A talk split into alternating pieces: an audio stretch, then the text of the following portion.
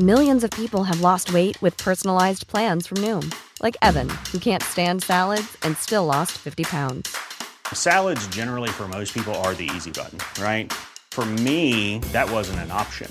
I never really was a salad guy. That's just not who I am. But Noom worked for me. Get your personalized plan today at Noom.com. Real Noom user compensated to provide their story. In four weeks, the typical Noom user can expect to lose one to two pounds per week. Individual results may vary.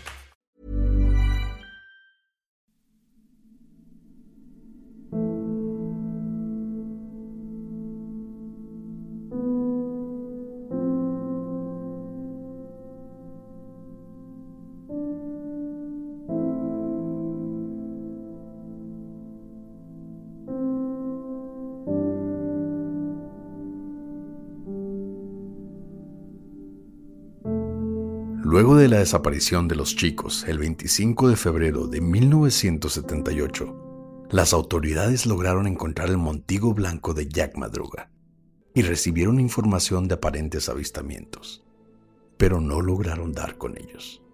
Aunque unos meses luego, el área alrededor del montigo sería accesible de nuevo, situación que aclararía algunas dudas y traería otras. Esta es la historia de los cinco de Yuba City, el Diatlop americano, parte 2.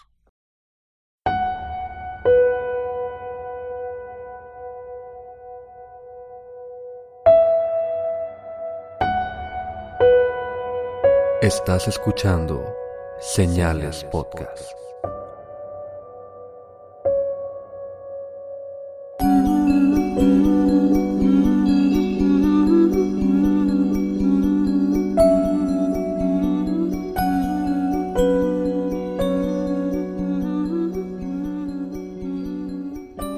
Noches y gracias por acompañarnos en una nueva edición de Señales Podcast. Y ahora empieza la segunda parte. Flexibility is great. That's why there's yoga. Flexibility for your insurance coverage is great too. That's why there's United Healthcare Insurance Plans. Underwritten by Golden Rule Insurance Company, United Healthcare Insurance Plans offer flexible, budget friendly coverage for medical, vision, dental, and more. One of these plans may be right for you if you're, say, between jobs, coming off your parents' plan, turning a side hustle into a full hustle, or even missed open enrollment. Want more flexibility? Find out more about United Healthcare Insurance Plans at uh1.com. El 4 de junio de 1978, con la mayoría de la nieve ya derretida, un grupo de motociclistas paseaban por el lugar cuando llegaron a un área de descanso a 30 kilómetros de donde se encontró el montigo, donde el servicio forestal mantenía una casa móvil de emergencia. Los motociclistas notaron que una de las ventanas estaba quebrada, pensaron que probablemente había sido vandalizado y se acercaron con curiosidad. Pero al abrir la puerta, una oleada de olor a muerte los hizo casi vomitar. En la cama, dentro de la casa móvil, envuelto en ocho cobijas, estaba el cuerpo de Ted Weir. Cuando llegaron las autoridades, que fueron quienes lo identificaron, encontraron algunas pertenencias en la mesa a un lado de él. Un anillo con el nombre Ted grabado, su cadena de oro, una cartera aún con dinero dentro de ella y un reloj aparentemente de valor, aunque sin el cristal y que ninguno de los familiares de los chicos reconocieron como pertenencias de ellos. Además de que no tenía zapatos en sus pies, que no estaban a la vista, y los únicos zapatos en la casa móvil eran los de Gary Matías. Pero con el paso del tiempo y más descubrimientos, el misterio se hace aún más extraño. Weir era un hombre de 1,80 de estatura y casi 90 kilos de peso. Pero al encontrar su cuerpo el hombre pesaba apenas 40 kilos. Sus pies estaban congelados y gangrenados y la barba en su cara era larga. Por eso los forenses pensaban que el pobre Ted había muerto en agonía dentro de la casa móvil, congelándose, hambriento y con sus pies pudriéndose poco a poco. Todo esto durante entre cuatro y seis semanas. Sorprendentemente, aun cuando la casa móvil tenía libros y libros que podían haberse prendido con fósforos a la vista, o muebles de madera o incluso leña del exterior, no había indicios de que en algún momento se hubiese prendido una fogata, aunque sí se había encendido una vela. Todavía peor, aunque los investigadores encontraron 31 latas de raciones militares abiertas con un abrelatas P-38 que tal vez solo Gary y Jack Madruga sabían usar. Por ser veteranos del ejército. El contenedor de la casa móvil no había sido abierto, o no se usó lo que había en el interior. Este incluía comida y jugos, suficiente para mantener a los cinco hombres con vida por más de un año. Y por si fuera poco, el tanque de gas propano en el exterior tenía gas para la estufa y calefacción, pero nunca se abrió la válvula.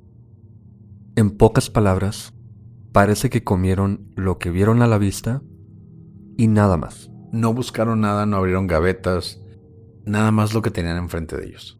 O si es que abrieron la alacena o, los contenedores, por alguna razón no intentaron comer, no intentaron usar el gas. Lo de la vela parece como algo sin importancia, pero significa que encontraron los cerillos, los fósforos pues, los pudieron usar pero no tuvieron la mentalidad de prenderle fuego a cualquier cosa. Y esto tiene que ver con sus capacidades mentales, con esto de que algunos de ellos no podían tener cierto conocimiento o cierto instinto de supervivencia. Pero hacemos mención de Gary o de Jack Madruga porque ellos eran veteranos. Un veterano sabe cómo sobrevivir. Si no quemas un mueble, si no quemas un libro, vas por leña que hasta afuera están en un bosque. O quemas la misma ropa que sobra. Cualquier cosa que veas que se pueda aprender, lo haces. Ese entrenamiento básico de las Fuerzas Armadas, ellos pasaron por esto, terminaron entrenamiento, fueron activos. Entonces es bastante ilógico que no se haya utilizado nada de lo que está en los contenedores, aun cuando se hizo mención de que ellos mismos usaron un abrelatas de uso comúnmente en la milicia. Entonces esto se vuelve un poco más raro o un poco más turbio. También la mayoría de los programas o lo que sea que hablen de este caso dicen que en, ese, en esa casa móvil había ropa para invierno, pero esto no lo pude confirmar, por eso lo menciono así nada más. ¿Es posible? No sé. Pero es normal que en este tipo de lugares aprovisionados que se usan en caso de emergencia haya mantas, haya protección del frío, protección. Entonces, habiendo usado las mantas, que son parte de, no sé, de los suministros de emergencia que estaban en esta casa móvil, sigue siendo más raro porque estas mantas tuvieron que, estar, tuvieron que estar guardadas en algún lugar. ¿Y por qué la comida no se sacó? ¿Por qué el gas o la calefacción nunca se usó? O la ropa extra que supuestamente había que no se usó. Al día siguiente, se encontraron los restos de Bill y Jack Madruga a mitad del camino entre la casa móvil y el montigo. Jack había sido devorado por animales y arrastrado cinco metros hasta un arroyo, donde se le encontró boca abajo con las llaves de su montigo en el bolsillo. Y los huesos de Bill tuvieron que ser encontrados en un área de 20 metros. Por fortuna, si quieren llamarlo así, los forenses determinaron que había muerto de hipotermia. Por fortuna, obviamente, porque el cuerpo se encontró totalmente destazado, aparentemente por algún animal. Creo que habría sido un poco peor que los matara un oso o algo parecido, así que la hipotermia, dentro de lo que cabe, no fue lo peor que les pudo haber pasado. Pero también recordemos que lo que mencionamos en el primer episodio sigue siendo una posibilidad. Está muy extraño que primero Parece como si estuviesen huyendo de algo, escondiéndose de alguien, trajeran una persona extra en caso de que esta mujer con el bebé fuera real. Y de pronto encontramos a Weir solo en una cama. Pasó semanas ahí, como si estuviese totalmente abandonado. Y sus amigos fuera de esta casa móvil, nadie ejecutado, nadie, nada, como si simplemente ahí hubiesen pasado mucho tiempo y punto. Y esto no coincide con la mujer que los ve en la tienda ni el señor que los ve en el carro. Bueno, ahí te voy a detener, Pepe, porque en la versión de esta señora que estaba en la tienda y el dueño mismo, se menciona que nada más cuatro de los chicos fueron vistos en esta tienda. Dos de ellos por teléfono y dos de ellos entraron a comer. Bueno, a comprar algo que comer. Esto nos diría que ya en este momento Weir ya estaba en esta cama en esta casa móvil. Por tanto, ellos ya sabían que había un problema. Ellos ya estaban tipo escapando de algo o buscando algo que hacer. Ok. E, eso es lo interesante de este caso y lo difícil también de como comprender porque parece que no hay forma de comprenderlo, pero se pierden ellos. Una semana después, esta señora ve a cuatro de ellos, incluyendo a Ted Weir, que para ese momento ya debió haber estado en la cama, o posiblemente justo después fue que le empezó a dar gangrena y todo esto. Pero no tiene sentido con que estuviesen atrapados, digamos durante esta semana, salen de ahí en una pickup que no sabemos de quién es y vuelven otra vez. No tiene absolutamente nada de sentido. Entonces, o la señora vio mal, lo reconoció mal o algo, el señor también, o de alguna forma y por alguien o por algo fueron obligados, entre comillas obligados, tal vez fue como una obligación moral por haber dejado a Ted, digamos que Ted ya estuviese ahí, ellos salieran a buscar ayuda, no supieron cómo pedirla o no supieron qué hacer y volvieron otra vez. Eso es lo que no, no me explico porque la mujer los describe después de haber visto las fotos y describe su comportamiento de una forma que hace pensar a las autoridades y a los familiares que sí se trataba de ellos. Tiene sentido. Se veían perdidos, era un lugar que no frecuentaban venían en un vehículo que no era de ellos y compraron provisiones que tienen mucho sentido a lo que ellos están acostumbrados a comprar. Ese es el problema que dices, tiene sentido, sí, tiene sentido, pero tiene sentido porque no tiene sentido. ¿Me explico? Tiene sentido No, no te estás explicando nada, Pepe. porque como actúan es muy de sus características, físicamente lo reconoce esta señora, pero no tienen razón para estar ahí y no tienen razón para volver en caso de que estuviesen ahí. Así que... No sé. Como sea, para entonces algunos de los padres se unieron a la búsqueda de los demás, en contra de las recomendaciones de los oficiales a cargo. Y en lo que podría ser lo más triste hasta ahora, el padre Jack Hewitt buscaba por el mismo camino donde se encontraron a Bill y Jack, pero aún más cerca de la casa móvil, cuando encontró la chaqueta de su hijo. Al levantarla del suelo, la espina dorsal de Jack cayó al suelo. Güey. Justo al lado de sus pantalones y zapatos. Ah, imagínate el dolor que ha de ser para un padre. Ver un, un rayo de esperanza al encontrar la chamarra de tu hijo. Mm. La levantas y ves lo que quedó de tu hijo. Y esto es precisamente lo que los oficiales querían evitar, pero también lo entiendo como papá. Yo no soy padre, pero yo digo que si alguien importante se perdiera para mí, no me importa que la policía diga que no lo busque. Digo que lo haces, pero supongo que esto va a ser lo más terrorífico, lo más pesado que te puede pasar. Buscar y encontrar. Y al siguiente día, uno de los oficiales logró encontrar el cráneo de Jack a unos 100 metros del resto de los huesos con lo que lograron identificarlo por sus registros dentales. Pero Gary Matías nunca fue encontrado, ni sus restos.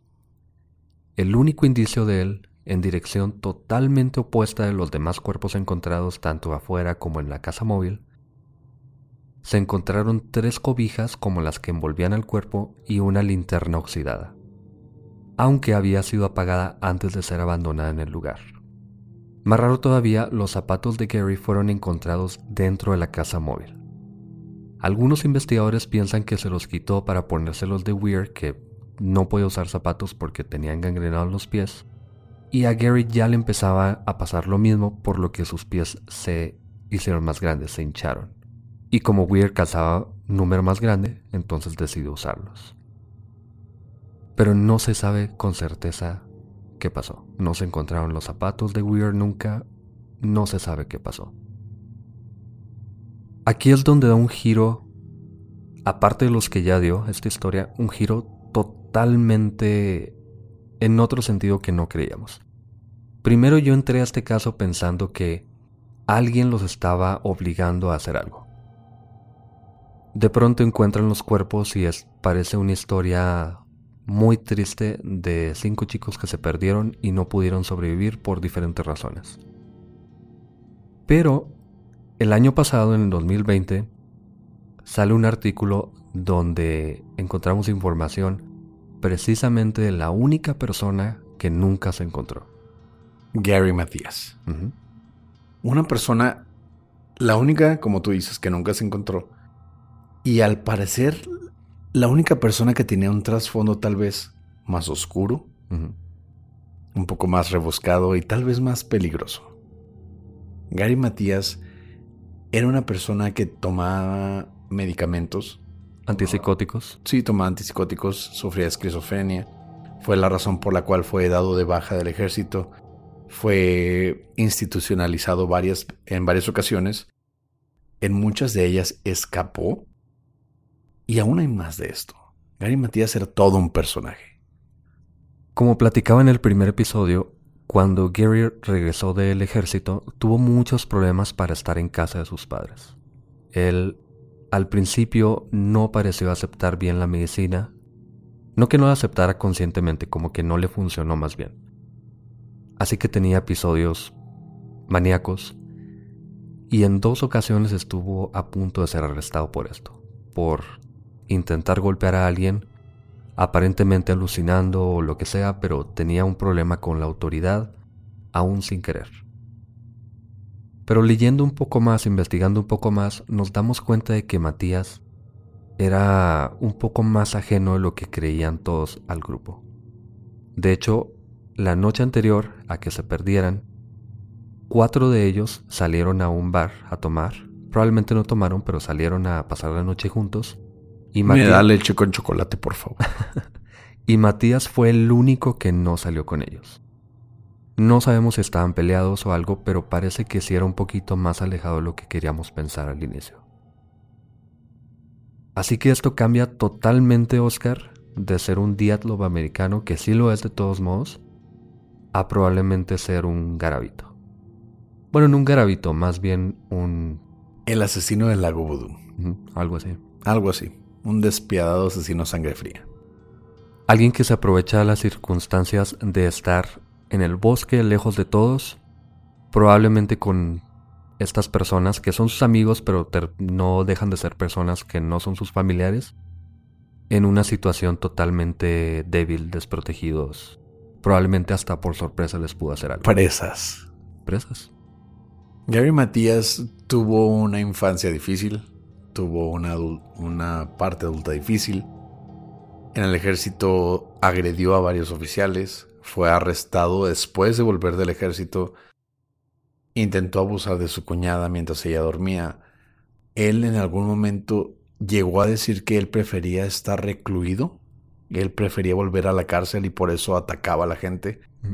Y de hecho se llega a mencionar de que la gente, incluyendo el entrenador y director de la, de la institución que lo metieron al equipo de básquetbol, ellos estaban conscientes de que él tenía ataques psicóticos y llegaron a mencionar. Y tal vez hay una cita por ahí que dice, él es una bomba de tiempo. En algún momento algo va a pasar y él va a ser algo imperdonable. Gary Matías no era parte de los chicos. Era un extraño que fue integrado en ese grupo de amigos. Pero ahí hay un bueno, varios detalles, iba a decir uno, pero primero que nada, digamos que lo hizo Gary. No se llevó el carro, no se llevó siquiera las llaves porque estaban todavía en el bolsillo de, de madruga. No parece que pudiera haber sobrevivido porque estaban a 30 kilómetros de donde estaba el carro y de la carretera todavía más. Entonces, o por ahí está el cuerpo de, de Matías, en el bosque, en algún lugar, después de haber hecho esto, o simplemente es el único que también perdió la vida por estar atrapado junto con los demás, pero está muy extraño que sea el único que no se encontró. Algo muy curioso, Pepe, es que en este caso, mientras estaban buscando los cuerpos de estos chicos, se recibieron varias llamadas a la estación de policía de Yuba City, en las cuales en la primera decían, yo sé dónde están los cinco. Algo muy raro. Pensarías que no es Gary Matías porque diría cuatro. Pero decía, yo sé dónde están los cinco y colgaban. Segunda llamada, esta persona dijo, yo sé que están muertos. El investigador le preguntó, ¿quiénes están muertos? Él le dijo, no te hagas el tonto. Y colgó de nuevo. Entonces es alguien que estaba muy seguro de quiénes eran, muy seguro de que estaban muertos y de dónde estaban. Sabes que yo no le presté mucha atención a esto porque yo siempre me imagino que pasa este tipo de cosas cuando alguien se pierde, que hay gente que llama nomás para hacer sufrir a los familiares, para confundir a las autoridades, alguien que no tiene nada mejor que hacer y dice yo lo vi o están muertos o algo y ya. Y como eran los setentas, no hay forma de llegar a, rastrear la llamada. esta persona no va a sufrir ningún tipo de consecuencia. Pero esto se intensifica cuando es la única persona que nunca fue encontrada y es la persona que era, por así decirlo, más cuerda. Él no tenía una... no tenía algún tipo de retraso, no tenía algún tipo de autismo, él sufrió esquizofrenia, pero aún así cuando estaba bajo medicación podía actuar como una persona normal y capaz. No sé, creo que está muy forzado. Creo que mm, si hubiese dicho el cuatro de ellos están muertos o algo más específico, pero a mí me parece que simplemente lo hice para decirlo y ya. No sé. ¿Quién sabe? Eso nos recuerda al caso de los niños desaparecidos, en el cual pensaron que había sido el mismísimo asesino del zodiaco, que hubo varias confusiones. Esto puede haber sido una confusión, pero tal vez pudo haber sido el asesino. Digo, esto nos recuerda el caso de, de Chauchila, donde hubo llamadas, hubo cartas de los presuntos secuestradores y, la gente llegó a pensar simplemente que era el asesino del zodiaco. Tú podrías estar desestimando una llamada real de Gary Matías, pensando que pudo haber sido cualquier otra persona causando sensacionalismo. No sé, la verdad no, no lo veo así. Y lo peor de todo es que nunca, tal vez, sabremos qué pasó realmente ahí. ¿No? Y sabes que es algo que no mencionamos. Se contactó a varios mediums para ver qué pasó con ellos. A huevo, siempre tiene que haber un medium. Si, si la verdad se te pierde alguien de la familia y no le hablas a un medium, no estás haciendo nada. ¿Sabes por qué me acordé? Y no sé por qué no lo puse en el guion, pero obviamente lo tenía que mencionar ahora que me acordé. Porque uno de ellos, una de ellas, perdón, dijo que estaban en bolsas verdes. Dijo, los cuerpos están en bolsas verdes. Obviamente no encontraron los cuerpos en bolsas verdes, pero el editor de este artículo, que por cierto a mí me parece que se va contra Matías de una forma muy sensacionalista y a mí me parece que más bien quería buscar cualquier pretexto para echar la culpa. Para echar rating. Pues sí, y lo funcionó, obviamente. Pero él pone así como una nota en el pie que dice, pero los cuerpos cuando fueron trasladados a la morgue fueron en bolsas verdes. que esto no hay forma de comprobarlo, no sabemos, no encontré nada, pero según él, se los llevaron en bolsas verdes. Y es como, ah, ok.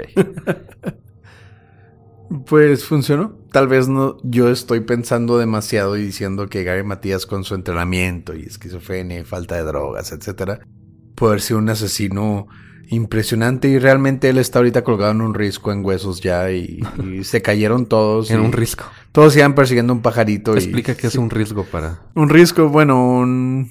Una piedra. Un barranco. Un acantilado. Un acantilado. Total. Tal vez ahí están los restos de Gary Matías y yo estoy así inculpándolo diciendo que él fue el autor intelectual de uno de los casos más importantes de los Estados Unidos comparado con el paso Diatlov. ¿Quién sabe? Nunca lo sabremos, igual que con Black Dahlia. Hay muchas suposiciones y realmente nunca sabremos qué pasó realmente. Es el episodio de mencionar episodios a lo tonto. Escúchenlos todos los que hemos mencionado. Sí, si no han escuchado ninguno de los episodios, no van a escuchar ninguna de las referencias. Claro que no. A Kemper, se parece a Kemper. Nos hicieron un meme de eso, de hecho. Sí, por eso. La gente normal. Ay, pudo haber sido esta cosa a nosotros. No, sí, me recuerda a Kemper. Gracias por escuchar Señales Podcast. Buenas noches.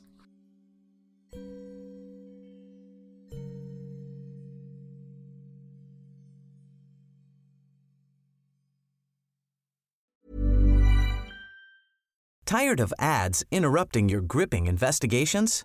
Good news. Ad-free listening is available on Amazon Music for all the music plus top podcasts included with your Prime membership. Ads shouldn't be the scariest thing about true crime. Start listening by downloading the Amazon Music app for free or go to amazon.com slash true crime ad free. That's amazon.com slash true crime ad free to catch up on the latest episodes without the ads.